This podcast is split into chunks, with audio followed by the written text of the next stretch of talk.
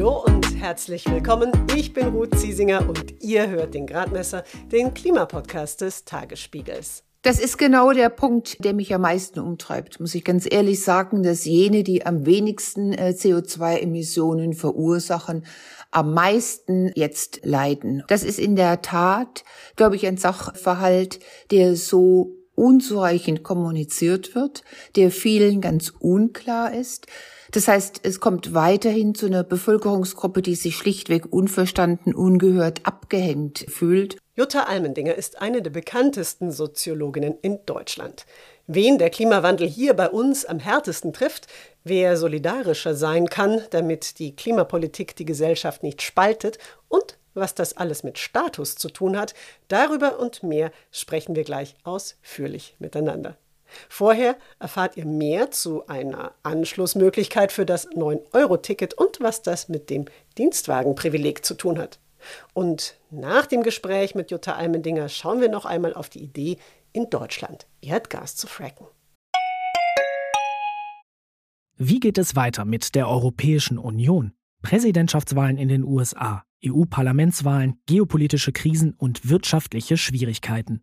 Wir suchen Lösungen für diese Herausforderungen. Am 19. und 20. März auf der digitalen Europakonferenz von Handelsblatt, Die Zeit, Tagesspiegel und Wirtschaftswoche. Über die Zukunft Europas sprechen wir mit Bundeskanzler Olaf Scholz, Wirtschaftsminister Robert Habeck und vielen mehr. Kostenlose Anmeldung unter europe20xx.de.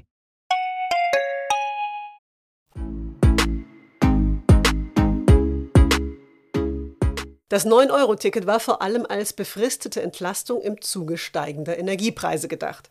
Seit dem 1. Juni konnte man nun für 9 Euro im Monat mit Bus und Bahn quer durch Deutschland reisen. Jetzt am 31. August ist wieder Schluss mit dem Superticket. Für den öffentlichen Nahverkehr war es ein voller Erfolg, findet Verkehrsforscher Andreas Knie vom Wissenschaftszentrum Berlin. Und nicht nur dafür. Das 9-Euro-Ticket hat dazu geführt, dass Bus und Bahn wieder in aller Munde waren. Es sind Menschen zurückgekommen, die wir während der Pandemie verloren haben. Und vor allen Dingen sind Menschen mit unteren Einkommensklassen, die natürlich ein Sozialticket hatten, aber mit vier, fünf Menschen im Haushalt sind selbst Sozialtickets in der Summe zu teuer. Die sind mit Kind und Kegel äh, gefahren und das hat sozialpolitisch doch genau die erwünschten Effekte gehabt, dass die Menschen aus ihren Ghettos raus in die weite brandenburgische Welt hier aus Berliner Sicht gefahren sind. Und das war insgesamt also sehr erfolgreich. Ja, und jetzt? Jetzt gibt es trotz des Erfolgs erstmal kein Anschlussmodell für günstigeren und weniger komplizierten Bus- und Bahnverkehr. Aber es gibt Vorschläge, was man machen könnte. Andreas Knie wagt hier den großen Wurf. Ihm schwebt ein 29-Euro-Ticket vor. Mit dem soll dann auch noch EC und ICE fahren möglich sein. Kosten würde das rund 14 Milliarden Euro, sagt Knie. Und wo sollen die herkommen? Natürlich muss parallel die Finanzierung dadurch gesichert werden, indem eben Privilegien, die das Auto bisher hatten, die ja auch dafür gesorgt haben, dass wir alle mit den Autos unterwegs waren, dass die natürlich zurückgenommen werden. Ne? Wir wollen das Auto nicht abschaffen, wir wollen die Privilegien des Autos zurückdrängen und das muss man natürlich dann tun. Privilegien beim Auto, da war doch was. Genau da gibt es zum Beispiel das sogenannte Dienstwagenprivileg. Finanzminister Christian Lindner mag den Ausdruck nicht so gerne. Ich habe Andreas Knie gefragt, was sich dahinter genau verbirgt. Also, wenn Sie einen Arbeitgeber haben, der Ihnen ein Auto quasi schenkt als Teil des Gehaltes oder zusätzlich zum Gehalt, dann ist das ein geldwerter Vorteil. Und diesen geldwerten Vorteil müssen Sie versteuern. Äh, da sagt der Gesetzgeber, nein, das musst du in dieser Summe, wo es wert wäre, nicht. Du brauchst nämlich ein Prozent äh, nur vom Bruttolistenpreis zu versteuern und das ist deutlich weniger, als der Geldwertevorteil tatsächlich ist. Wenn ich dann noch über der Beitragsbemessungsgrenze bin, wenn ich mehr Einkommen habe, dann habe ich umso mehr Vorteile davon, je größer das Auto ist. Und als äh, Unternehmer habe ich natürlich jede Menge steuerliche Vorteile, weil ich Vorsteuer ziehen kann. Ich muss äh, nicht brutto zahlen, sondern ich muss netto zahlen und kann, je mehr ich solche Autos habe, diese auch noch im Anlagenvermögen äh, für meine steuerlichen Dinge geltend machen. Das heißt, ich habe als Unternehmer wie auch als Mensch, äh, der ich dort arbeite, unglaubliche Vorteile. Wir gehen davon aus, oder die deutsche Umwelthilfe hat es ja auch nochmal ausgerechnet, dass mindestens die Hälfte eines Bruttolistenpreises so steuerlich tatsächlich einzusparen ist. Das ist also eine unglaubliche Privilegierung. Das kann kein anderes Produkt in dem Maße für sich beanspruchen. Das ist ein Privileg. Und das ist kein linkes Framing, das ist Gratis-Mentalität at its best für Autofahrende. Ohne dieses Dienstwagenprivileg würden mindestens drei Milliarden Euro mehr an Steuern eingenommen. Mit denen könnten dann zum Beispiel ÖPNV und Schienennetz weiter ausgebaut werden. Das wäre klimapolitisch sehr viel sinnvoller und auch sozial gerechter. Und warum das so wichtig ist, dazu hören wir jetzt mehr von Jutta Almendinger.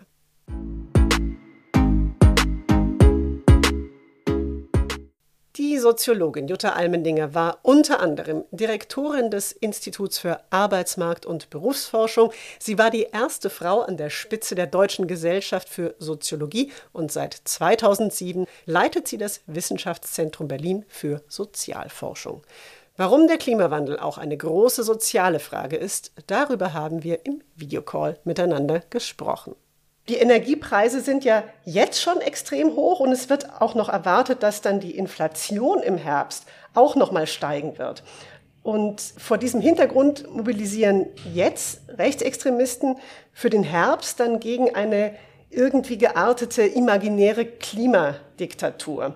Wie viel Erfolg in Anführungszeichen könnte denn Ihrer Meinung nach solche Hetze haben. Sehen Sie hier eine Gefahr für wirksame Klimapolitik? Nun, es steht für mich vollkommen außer Frage, dass es Demonstrationen geben wird.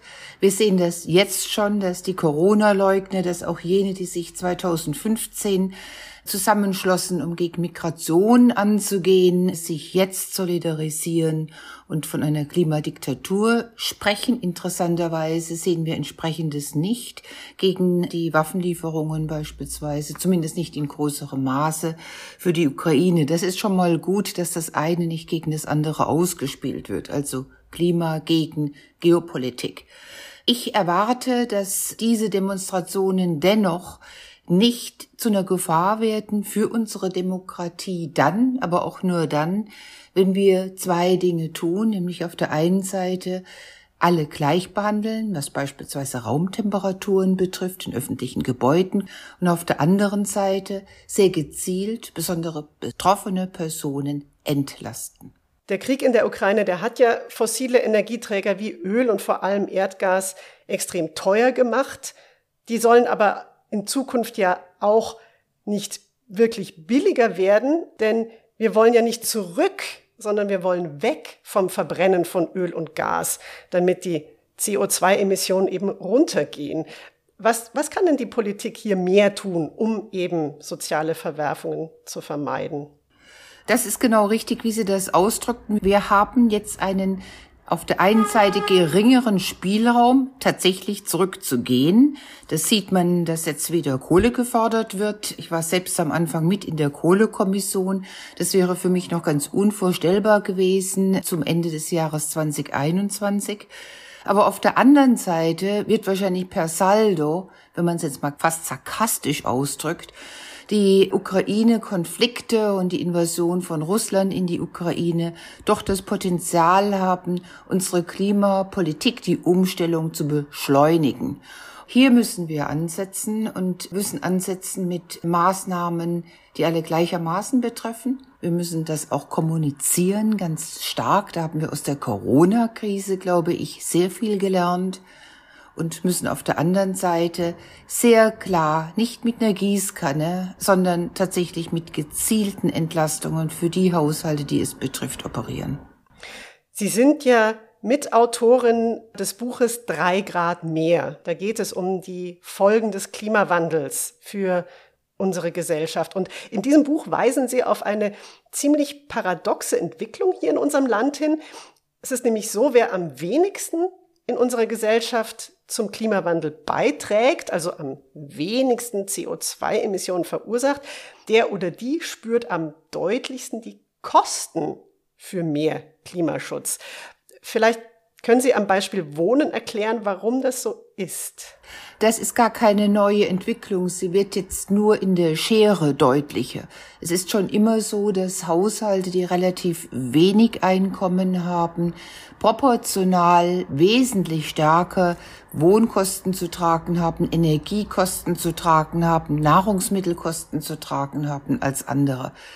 Insofern ist natürlich jetzt nur die, die Diskrepanz oder die soziale Spaltung nochmal betonter und erreicht oder kann erreichen, wenn wir nichts entsprechendes tun, ein Ausmaß, dass es wirklich zu sozialen Konflikten kommt, dass es zu mehr abgehängten Personen kommt, um auf das Beispiel von Wohnen einzugehen.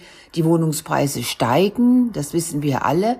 Wir wissen alle auch, dass äh, mit dem Zug hin zu mehr Homeoffice wir eigentlich mehr Rumraum brauchen, weil der Arbeitsort zurückverlegt wird in die Wohnung. Da hat man hat keine Alternative. Wir können nicht jetzt einfach umziehen in billigere Wohnungen. Wir müssen diese Wohnungen halten, die wir haben. Für manche äh, sehr gut gestellten sind die Wohnungen viel zu groß. Da kann man dann auch überlegen, ob man mehr Wohnungsmobilität fördert. Aber es gibt kein Einsparungspotenzial für jene, die sowieso schon in sehr, sehr bedrängten, oft immer seltener zwar äh, sozial subventionierten Wohnungen leben. Und das ist tatsächlich etwas, wo wir sehr stark darauf zu achten haben. Wo jetzt ja viele Menschen auch einfach Sorge haben, ist die Frage, wie kann ich die Energiekosten stemmen, die eben beim Wohnen dann anstehen werden, wenn es wieder kalt wird. Und das sind ja dann auch unter anderem die Menschen, die zum Beispiel gar nicht so viel tun können und sich die Wohnung oder das Haus, das sie wahrscheinlich nicht haben, dämmen lassen, eine neue Heizungsanlage einbauen lassen und ähnliches. Wie, wie, wie kann man denn da mehr Unterstützung leisten? Nun, zunächst mal muss ich sehr kritisch sagen, wir hätten in der Vergangenheit sehr viel mehr tun müssen. Wir hätten wesentlich stärker dämmen können, wir hätten wesentlich mehr Solaranlagen bauen können, wir hätten wesentlich mehr Windräder bauen können. Der Klimawandel ist jetzt nichts, was über Nacht kam. Wir wissen das seit Jahrzehnten und haben hier sehr, sehr viel wertvolle Zeit verplempert.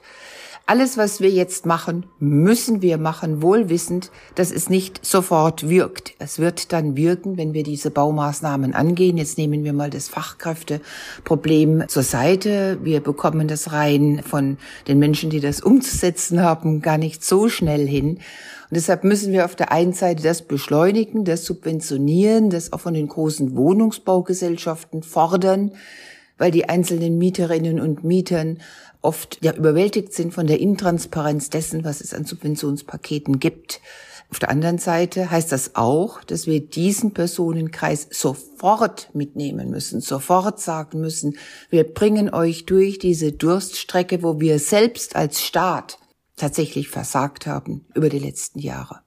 Sie sagen auch, beziehungsweise Sie schreiben auch, Schutz vor Klimawandel, beziehungsweise vor den Folgen des Klimawandels wird wieder zur sozialen Frage. Was sehen Sie denn da für eine Entwicklung?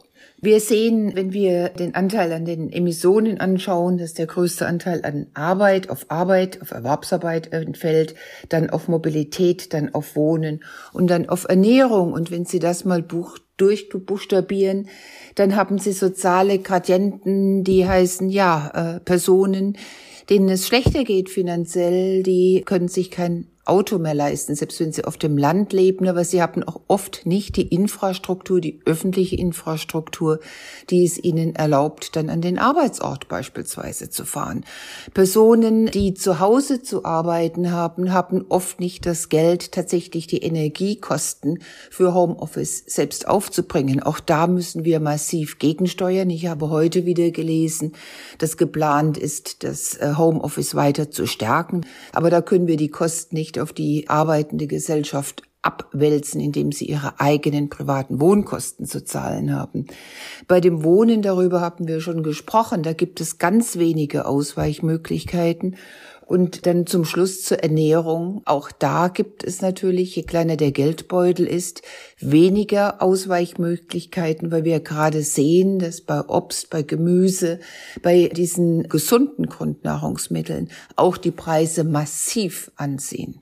Sie haben jetzt auch nochmal über den Verkehr eben gesprochen und im Verkehr zeigt sich ja noch ein anderes Paradox, nämlich finanziell schwache Haushalte sind zwar finanziell stark von klimapolitischen Maßnahmen betroffen, das haben Sie vorhin erläutert, aber viel weniger sind sie betroffen, was eben eine grundsätzliche Veränderung ihres Lebensstils betrifft, die können nämlich zum Beispiel gar nicht fliegen oder sich ein Auto leisten, schon jetzt nicht und müssen deshalb möglicherweise künftig auch auf nichts verzichten, sage ich jetzt mal etwas salopp. Das ist genau der Punkt, äh, der mich am meisten umtreibt, muss ich ganz ehrlich sagen, dass jene, die am wenigsten CO2-Emissionen verursachen, am meisten jetzt hier leiden. Und das ist in der Tat, glaube ich, ein Sachverhalt, der so unzureichend kommuniziert wird, der vielen ganz unklar ist. Das heißt, es kommt weiterhin zu einer Bevölkerungsgruppe, die sich schlichtweg unverstanden, ungehört, abgehängt äh, fühlt. Und genau das führt ja zu der Mahnung von mir, aber auch von vielen Ökonominnen und Ökonomen, Sozialwissenschaftlern, zu sagen, Leutchen, bitte nicht mit der Gießkanne. Bitte nehmt diese Personen, deren Situation ernst und schneidet, passgenaue Pakete. Wohngeld muss viel höher gehen. Die Harz-Regelsätze müssen höher gehen. Und dafür ist ja das Geld da, wenn wir auf der anderen Seite bei jenen, die es gar nicht so brauchen, weniger entlasten. Jetzt ist es aber so, dass ja gerade die Beschwerden darüber, wenn sich dann, ich gehe jetzt wieder eben auf klimapolitisch oder klimatisch notwendige Maßnahmen der Veränderung, dass gerade diejenigen, die eher besser gestellt sind oder eben richtig wohlhabend sind, dass die schon ihren Lebensstil zum Teil ziemlich verändern müssen. Und das dann zum Teil eben sehr deutlich artikulieren, dass sie das nicht machen möchten. Wie, wie erreicht man denn hier mehr Solidarität in der Gesellschaft? Sie drücken das, Frau Ziesinger, alles sehr viel netter aus als ich. Sie müssen ja Ihren Lebensstil nicht zum Teil verändern, sondern Sie müssen ihn radikal ändern und müssen sich von Statussymbolen verabschieden, von den drei Autos, die da oft dastehen, für Mutter, Vater und Kind oder vielleicht sogar für zwei Kinder, vollkommen überflüssig. Das muss natürlich auch gesellschaftlich ganz anders, nicht mehr mit Anerkennung gesehen werden, sondern naja, mit einem Fragezeichen zumindest verhängt werden. Aber nochmal, sehen wir Fernsehspots, äh, sehen wir Plakate, die mit ganz, ganz einfachen Grafiken, mit ganz, ganz einfachen Botschaften überhaupt zeigen, wie unterschiedlich wir hier betroffen sind? Uns fehlt hier auch ein ganz riesiges Stück an Aufklärungspolitik. Uns fehlt auch, dass wir sagen, Leutchen, wenn ihr schon diesen Flug nehmt, dann zahlt doch ein für Projekte, die dem Klimaschutz dienen. Auch das ist doch viel zu wenig bekannt. Mich erinnert das wirklich an, an die ganze Anfangszeit der Corona-Politik, wo wir viel zu wenig in eine tatsächlich politische Aufklärung reingesteckt haben. Ich glaube gar nicht, dass die Menschen so unsolidarisch sind. Ich glaube, dass hier ein bisschen, ja, die Anreize fehlen auf der einen Seite, die Aufklärung fehlt, aber auch so ein kleiner Pull-Faktor äh, schlichtweg fehlt, dass man sagt, ja, ihr bekommt, was weiß ich, äh, X, wenn ihr euch Y und das heißt klimagerechter verhaltet. Können Sie da ein Beispiel geben? Haben Sie da eine konkrete Idee, was das sein könnte? Nun ja, also viele von mir, wir am Wissenschaftszentrum Berlin für Sozialforschung haben schon, ja, vor zwei, vor drei Jahren haben wir das gemacht, dass wir einfach mal die Meilen zusammenzählen, die die einzelnen Mitarbeiterinnen und Mitarbeiter verfliegen. Und wir stellen das gegeneinander in einem sehr, sehr offenen Prozess. Und ich kann Ihnen sagen, alleine dieser Vergleich auf einer Organisationsebene mit 500 Leuten führt dazu, dass da eine ganz andere Bewusstheit da ist und dass es einen Wettbewerb nach unten gibt. Also, man möchte dann mit den anderen mithalten und mit deren Ersparnissen. Und so etwas könnte man auf Firmenebene, wäre ja ganz viel getan. Wir brauchen einfach so soziale Innovationen, die auch dazu führen, dass man sich am eigenen Stolz gepackt fühlt, als gut verdienende Person, sich entsprechend auch vorbildlich zu verhalten. Jetzt ist es aber im Moment sogar auch so, dass oft auch aus dem politischen Raum heraus Klimaschutz und Klimaschutzmaßnahmen sogar als Gegenspieler von individueller Freiheit dargestellt werden. Wie, wie kommt man denn aus diesem negativen, ich sage jetzt mal, Framing raus? Nun, indem man es wieder so sagt, es ist ein Teil unserer Freiheit, uns anders verhalten zu können. Freiheit heißt auch, dass man durchaus in Freiheit sich für eine Sache, die jetzt nicht nur die gegenwärtige Gesellschaft sozusagen mit Solidarität ausgleichen, sondern auch die zukünftige Gesellschaft. Es geht ja schlichtweg auch um unsere eigene Zukunft, der Zukunft unserer Kinder. Es geht um uns alle global. Wir können das schon so umdefinieren, dass meine Freiheit tatsächlich da aufhört, äh, wo ich die Freiheit anderer beschneide. Und äh, dann sind wir ja bei einem kollektiven, beispielsweise Sparprogramm für CO2-Emissionen. Wenn da gute Werbeagenturen beispielsweise dran gehen würden, wenn wir da ganz andere Spots setzen würden, wäre das viel, viel klarer. So etwas wie ein nationaler Aufruf, der fehlt uns doch im Moment. Wir haben viel zu klein ziselierte Entlastungspakete. Wenn ich mit äh, Leuten auf der Straße, was ich sehr oft tue, rede, dann sehen sie gar nicht, was da letztlich bei ihnen ankommt. Das ist diffus, es ist intransparent, äh, es ist wenig erklärt, es ist von unterschiedlichen Parteien unterschiedlich erklärt. Wir brauchen da meines Erachtens auch innerhalb der Koalition viel größeren Schulterschluss diesbezüglich. Sie, Sie sind ja als Wissenschaftlerin durchaus engagiert auch und mischen sich in die politische Debatte ein und beziehen Stellung. Wie sehen Sie denn die Aktionen jetzt von Kolleginnen und Kollegen, die sich äh, seit einiger Zeit bei den Scientist Rebellion zusammenschließen, um dann mit richtig öffentlichem Protest dann auf die Klimakrise aufzumachen und auf das unzureichende Handeln der Politik? Gut, ich arbeite ja sehr viel mit Verhaltensökonominnen und Verhaltensökonomen. Ich beobachte sehr viel. Ich bin Sozialforscherin, sehe, wie die Leute da rumstehen und der Effekt auf die Bevölkerung ist oft das Gegenteil dessen, was man intendiert. Sie fühlen sich dadurch erpresst, sie fühlen sich massiv gestört, sie fühlen sich, um jetzt nochmal diesen Freiheitsbegriff da aufzugreifen, nicht frei, sozusagen Straßen zu überqueren, Straßen zu befahren. Das ist nicht der Weg zum Ziel. Wir müssen hier an den Verstand und an Solidaritäten setzen, aber nicht auf Zwang. Das haben wir gelernt. Können Sie die Verzweiflung auch der Wissenschaftlerinnen und Wissenschaftler nachvollziehen im Sinne von, wir sagen doch, was ist und werden aber nicht gehört? Natürlich. Äh, ich meine, äh, ich arbeite in genügend vielen Gebieten, ob das das Bildungssystem ist oder ob das die Arbeitsmarktgestaltung ist oder ich habe jetzt viel äh, zu Corona gearbeitet um diese, ja, also mein Gott, äh, wie lange dauert das noch und wie oft soll ich das Gleiche doch noch sagen? Und was den Klimawandel betrifft, ist das natürlich dann nochmal ganz hervorgehoben, weil auch hier wir seit Jahrzehnten oder die entsprechenden Expertinnen Experten das seit Jahrzehnten darlegen und wissenschaftlich absolut nachvollziehbar darlegen.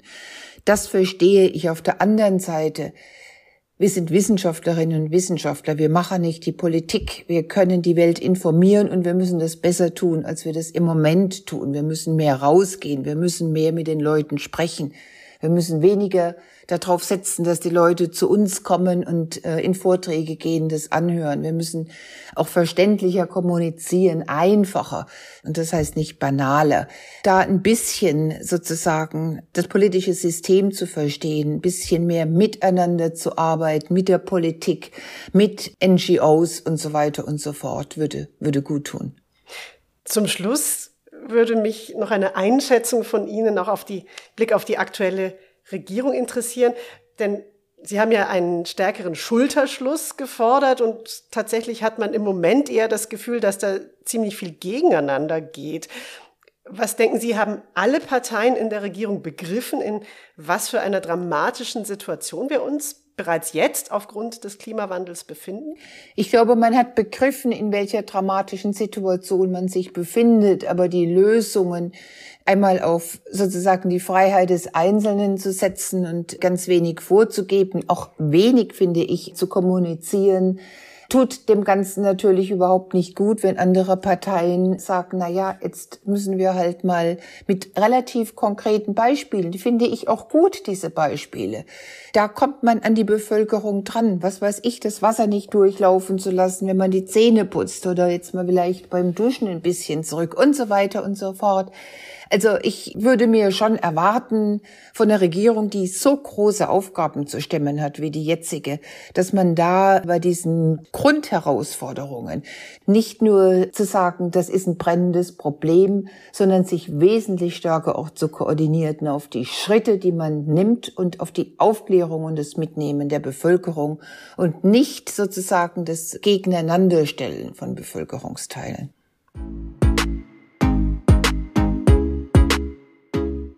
Wenn ihr mehr darüber erfahren wollt, welche Veränderungen Jutta Almendinger aufgrund der Klimakrise in unserer Gesellschaft erwartet, dann empfehle ich euch den Sammelband 3 Grad mehr. Darin schreiben viele spannende WissenschaftlerInnen. Einen Link dazu stelle ich in die Show Notes. So, und jetzt geht es um ein Thema, das seit Russlands Angriff auf die Ukraine eine unerwartete Wiederauferstehung in Deutschland erlebt hat. Das Fracking, also das Herausbrechen von Erdgas aus dem Boden mit Hilfe von Wasser und teils sehr giftigen Chemikalien. Anders als zum Beispiel in den USA ist bei uns Fracking eigentlich verboten, weil eben Gift ins Grundwasser einsickern kann und weil es sogar kleine Erdbeben auslöst. Doch aufgrund der Energiekrise fordern jetzt Politikerinnen der Union und der FDP auch in Deutschland nach Erdgas zu fracken. Meinen Kollegen Christian Schautwed vom Tagesspiegel Background Energie und Klima habe ich deshalb gefragt, wäre Fracking in Deutschland eigentlich wirtschaftlich? Also die deutsche Rohstoffagentur beziffert die Reserven, die man mit Fracking erschließen könnte, auf 227 Milliarden Kubikmeter. Ganz grob vereinfacht ist das die Menge, die Deutschland in zweieinhalb Jahren verbraucht. Wenn man das über Jahre verteilt aus dem Boden holt, könnte das auf einem knappen Markt durchaus Entlastung bringen. Wenn die Gaspreise weiter so hoch bleiben, was natürlich ein Albtraum wäre, dann wäre Fracking in Deutschland auch wirtschaftlich. Bis gefrackt werden könnte, würde es aber dauern. Noch gilt aus Umweltschutz, insbesondere Wasserschutzgründen, du hast es gesagt, ein Verbot für diese Methode. Um das aufzuheben, müsste es erstmal politischen Konsens geben. Schwierig. Und dann die entsprechende Gesetzgebung. Dann würden einige Unternehmen wahrscheinlich Bohrungen vorbereiten. Das Ganze könnte aber Jahre dauern und dann ist das Gas unter anderem wegen des Imports von Flüssigerdgas und mehr erneuerbaren Energien, mit denen man Erdgas ersetzen will, möglicherweise aber schon nicht mehr so knapp. Und garantiert würde dann die Frage gestellt, brauchen wir Fracking überhaupt noch in Deutschland? Aktuell aber ist das Gas hierzulande eben knapp. Und deshalb versucht jetzt vor allem Wirtschaftsminister Robert Habeck, wo es nur geht, Flüssigerdgas einzukaufen, sogenanntes LNG. Von wo inzwischen überall Flüssigerdgas zu uns kommt, wollte ich wissen. Deutschland hat ja noch kein eigenes Importterminal. Flüssiggas, Flüssigerdgas bekommen wir bisher schon zurückverwandelt dann in gasförmiges Gas durch Pipelines aus den Nordseehäfen Rotterdam, Seebrügge und Dünkirchen. Was die LNG-Tanker dort für Europa anliefern, kommt aus fast allen bekannten Lieferländern, den USA, die inzwischen der größte LNG-Exporteur sind, aus Katar, aus Australien, aus einigen äh, afrikanischen und asiatischen Ländern. Und reichen diese Flüssigerdgaslieferungen für den Winter? Tja, das ist die große Frage. Wie viel LNG reicht, hängt davon ab, wie viel Pipeline-Gas noch durch Nord Stream 1 aus Russland kommt, aus Norwegen durch Pipelines und auch noch aus den Niederlanden. Gazprom hat für Ende August einen Lieferstopp von drei Tagen angekündigt. Angeblich gibt es wieder Prüf- und Wartungsbedarf an einer Siemens-Turbine. Wenn Gazprom danach die Lieferung wieder hochfährt auf die Menge, die bisher durchkommt, dann gibt es im Winter wahrscheinlich keine sogenannte Gasmangellage. Dann können die Speicher weiter recht gut gefüllt werden. Es kann aber sein, dass Gazprom unter irgendeinem Vorwand weniger liefert oder auch gar nichts mehr. Dann sieht die Sache ganz anders aus. Wie eng es wirklich wird, sehen wir wahrscheinlich erst im Oktober, wenn die Heizsaison losgeht und wir dann auch sehen, wie viel dann hoffentlich eingespart wird. Und das war es für diesmal mit dem Gradmesser. Ihr habt gerade übrigens die 50. Podcast-Folge gehört. Ich möchte mich jetzt deshalb mal ganz, ganz herzlich bedanken für euer Interesse. Und zwar bei euch, die ihr von Anfang an schon mit dabei seid, genauso wie bei euch, die ihr heute vielleicht sogar zum allerersten Mal reingehört habt. Wir würden natürlich auch sehr gerne wissen, ob euch das gefällt, was wir hier so treiben und vor allem, was wir noch besser machen können. Wir haben deshalb eine kleine Umfrage gebaut. Den Link dazu findet ihr auch in den Show Notes. Es sind nur fünf kurze Fragen und für alle, die mitmachen, gibt es vier Wochen das Tagesspiegel E-Paper kostenlos. Es wäre toll, wenn ihr teilnehmt. Und außerdem würde ich mich sehr freuen, wenn ihr nächste Woche wieder reinhört. Dann sprechen Klimajournalistin Annika Jöres und ich darüber, wo wir uns in Deutschland sehr viel besser vor Klimawandelfolgen schützen müssen. Den Podcast könnt ihr auf allen bekannten Plattformen abonnieren. Und wie gesagt, euer Feedback in der Umfrage wäre toll. Ich bin Ruth Ziesinger. Ich wünsche euch alles Gute und hoffentlich bis zum nächsten Mal.